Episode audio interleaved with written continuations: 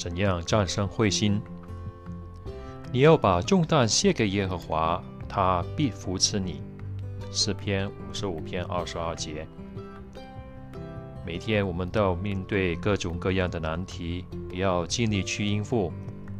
如果我们感到灰心，就更难面对这些问题了。灰心就好像一个强盗，会夺去我们的勇气、自信和喜乐。箴言二十四章十节及角注说。如果你遇到困难的时候气馁，的力量就会微弱。灰心确实会耗尽我们的精力，让我们无法应付生活中的种种问题。让我们灰心的因素有很多，内在的、外在的都有。我们感到灰心，可能是因为自己的过错、弱点或健康问题。也可能是因为在耶和华的组织里得不到自己喜欢的岗位，又或者因为我们要在一个看来反应冷淡的地区传道。本篇课文会谈谈我们可以做哪些事去战胜彗星。自己的弱点和过错，对于自己的弱点和过错，我们很容易有不合理的看法，结果。我们可能会觉得，因为我们做的不好，耶和华绝不可能让我们进入新世界。这样的想法是很危险的。那么，我们应该怎么看待自己的弱点和过错呢？我们要记得，圣经说，除了耶稣基督，人人都有罪。但圣经的作者耶和华不会跳我们的错。他没有要求我们十全十美，他是一位仁爱的父亲，很想帮助我们，也对我们很有耐心。他知道，对很多人来说，要克服自己的弱点，对自己有合理的看法是非常不容易的，所以他随时准备帮助我们。请看看德拉、德伯拉和玛利亚的例子。小时候，德伯拉的家人对他很不好，常让他觉得很难堪。他也很少受到称赞，结果变得很自卑。哪怕只是犯了一点小错，也会觉得自己很失败。玛利亚也有类似的问题，她的亲戚常常羞辱她，结果她觉得自己很没用。虽然她已经受了禁。但还是认为自己不配做耶和华见证人。不过，这两个姐妹并没有放弃崇拜耶和华。为什么呢？其中一个原因是，她们向耶和华热切的祷告，把内心的痛苦都告诉他。后来，他们看出忍耐的天赋，知道他们感到自卑是因为以往的经历。他也很了解他们的内心。他能看到一些连他们自己都看不到的优点。如果一个人很努力戒除某个坏习惯，过了一段时间却又失败了，可能就会对自己感到很失望。当然，犯错后感到内疚是正常的。不过，我们不该走极端，过度谴责自己，心想：“我真的无可救药了。”耶和华怎么可能宽恕我呢？对这种想法是没有根据的，也许会使我们放弃崇拜耶和华。要记得，箴言二十四章十节说：“当我们感到灰心的时候，我们的力量就会很微弱。”所以，我们要向耶和华祷告，求他宽恕，就像以赛亚书说的，跟他解决彼此间的问题。上帝看到我们重新悔改，一定会宽恕我们。另外，我们可以向长老求助，他们会内心的帮助我们修复跟耶和华的关系。法国有个长老叫让吕克，他对那些努力克服弱点的人说：“在耶和华眼中，一个正义的人不是永远不犯错，而是每次犯错都感到。”懊悔，并且努力改正。所以，如果你觉得很难克服某个弱点，不要觉得自己一无是处。要记得，我们能成为上帝眼中正义的人，是因为属价，因为耶和华的分外恩典，而不是靠自己的努力。我们可以放心向弟兄姐妹求助，因为我们都是一家人。他们会很愿意听我们倾诉。也会说一些暖人心窝的话，让我们开心起来。在尼日利亚、奈及利亚的乔伊姐妹常常感到灰心。她说：“如果没有弟兄姐妹，我真的不知道该怎么办。弟兄姐妹给我的帮助，让我看出耶和华真的回应了我的祷告。”我还从他们身上学会怎样鼓励其他灰心沮丧的人。不过，我们要记得，弟兄姐妹不一定知道我们什么时候需要鼓励。当我们需要帮助的时候，我们要主动找一个成熟的弟兄或姐妹，向对方敞开心扉。健康的问题，要向耶和华求助。如果我们身体不舒服或者长期患病，可能就很难有积极的想法。那虽然耶和华不会施行奇迹治好我们，但他一定会安慰我们，赐给我们力量，让我们能忍耐下去。也许他会让弟兄姐妹受到鼓励，来家里帮我们做些事，去帮助我们买些东西，或者跟我们一起祷告。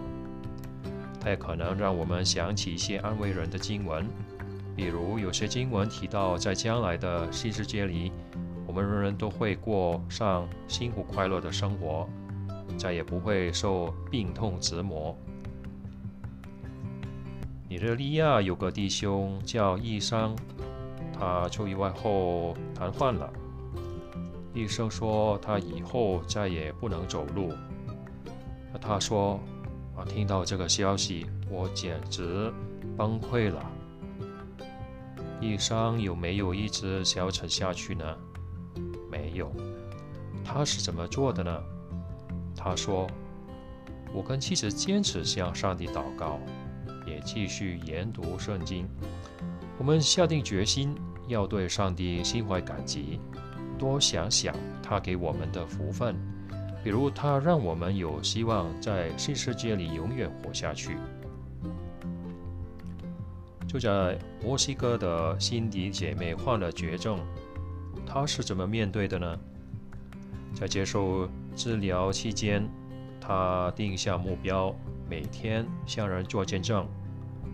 她说：“这样，我关注的就是别人，而不是我自己，不会老想着手术、病痛。”以及自己有多惨。我的方法是在跟医生或护士聊天时，问问他们的家庭情况，以及他们为什么选择压力这么大的职业。这样我们就可以看出他们可能对什么话题感兴趣。有些医护人员说，很少有病人会问他们：“你今天过得好吗？”很多人都因为我关心他们而感谢我。有些人甚至把自己的联系方式给我，在我人生中最困难的时候，耶和华还是让我感到这么快乐，这真的是我没有想到的。患病或年老体弱的弟兄姐妹，可能因为不能做很多传道工作感到灰心，但很多弟兄姐妹还是找到方法向人做见证。在美国，有一个姐妹叫。卢蕾儿有三十七年的时间，她都躺躺在一个机器里，靠这个机器维持呼吸。她患过癌症，做过几次大手术，也有慢性的皮肤病。尽管处境艰难，她但她没有停止向人传道。他向那些来家里的医护人员做见证，结果至少帮助了十七个人认识耶和华上帝。有些弟兄姐妹因为健康原因不能出门，或者住在疗养院里，法国有一个长老叫理查德，他提出了一些很好的建议。他说，这些弟兄姐妹可以展示一些书刊或杂志，这样别人经过时就会看到，可能也会提出一些问题。对那些不能挨家挨户传道的弟兄姐妹来说，这样的交谈很鼓励他们。因为健康问题而不能出门的弟兄姐妹，也可以通过写信或者打电话向人做见证。不能在自己喜欢的岗位服务，因为年纪、健康或其他因素，我们可能无法在自己喜欢的岗位上为耶和华服务。如果是这样，我们可以向大卫王学习。大卫很想为耶和华建造圣殿，但后来耶和华并没有选择他去做这件事。虽然这样，他还是尽力支持上帝选择的那个人，甚至捐赠了大量的物质。大卫的榜样多么值得我们学习！法国有一个弟兄叫于格。他因为健康问题不能继续做长老，甚至连家里这些简单的事也没办法做。他说：“起初我觉得自己很没用，觉到很灰心。不过后来我学会接受现实，承认自己有些事就是做不到了。但我可以尽力做能做的事，开开心心的为耶和华服务。”我决心不放弃，我要像基甸和那三百个勇士一样，就算疲累也要奋战到底。众星的天使是我们的好榜样。有一次，耶和华为了使邪恶的阿哈王受骗，就请天使们提出建议。不少天使都提出了自己的看法。后来，耶和华采纳了一个天使的建议，还说他一定会成功。其他的天使有没有因此感到士士气？心里想：早知道我就不说了呢？当然没有，他们真的很谦卑，希望把所有荣耀荣耀都给耶和华。要记得，能够称为上帝名下的人，而且能够宣扬他的王国，已经是无上光荣。上帝不是以我们的岗位来衡量我们的价值，毕竟岗位随时都可以改变。如果我们为人谦卑，对耶和华和弟兄姐妹来说，我们就真的很宝贵了。所以，要恳求耶和华帮助我们保持谦卑。也要多想想圣经里谦卑的好榜样。此外，我们也可以抓紧一些机会，乐意为弟兄姐妹服务。在反应冷淡的地区传道，如果你的传道地区看来没有什么成果，或者很多人都不在家，你会不会感到灰心，提不起劲来？在这种情况下，我们怎样才能继续开心的传道呢？富兰怎样从传道工作得到更大的乐趣？有一些很好的建议。另外，我们也必须对传道工作有正确的看法。什么才是正确的看法呢？要记得，我们传道的主要目的是宣扬上帝圣名和他的王国。耶稣说得很清楚，只要少数人才会找到通往生命的道路。我们传道的时候，就是跟耶和华、耶稣和天使一起工作，这是很大的荣幸。耶和华正在吸引那些想要崇拜他的人。要记得，如果别人这次不想听我们传讲的信息，说不定下一次会听。怎样从传道工作得到更大的乐趣？一，想想人们什么时候会在家，然后在那个时候拜访他们。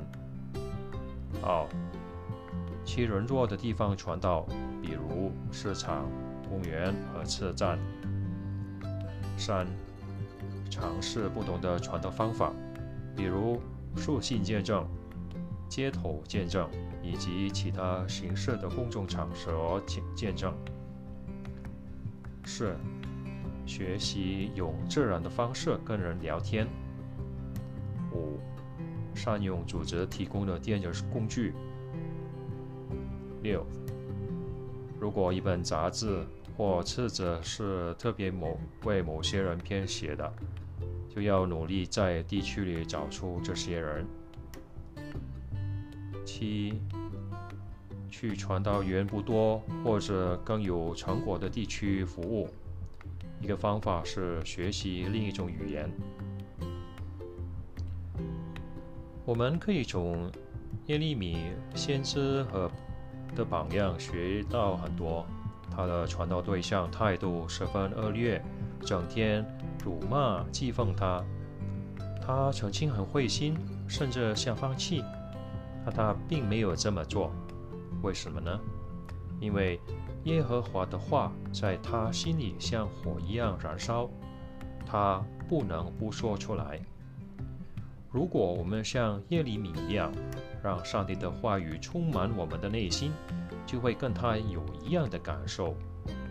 这也是我们要每天认真研读和沉思的一个重要理由。我们这样做就会更快乐，传道工作也会更有成效。上文提过的德伯拉说：“慧心是撒旦的一个武器。”杀伤力很大，但跟耶和华上帝的力量相比，撒旦的武器根本算不了什么。所以，不论我们因为什么理由感到灰心沮丧，都要向耶和华求助，他会帮助我们正确地看待自己的过错和弱点。在我们患病的时候，他会扶持我们；对于我们在上帝组织里的岗位，他会帮助我们有合理的看法，他也会帮助我们积极的参与传道工作。无论你有什么忧虑，都可以放心的向他倾诉。有他的帮助，你一定能战胜灰心。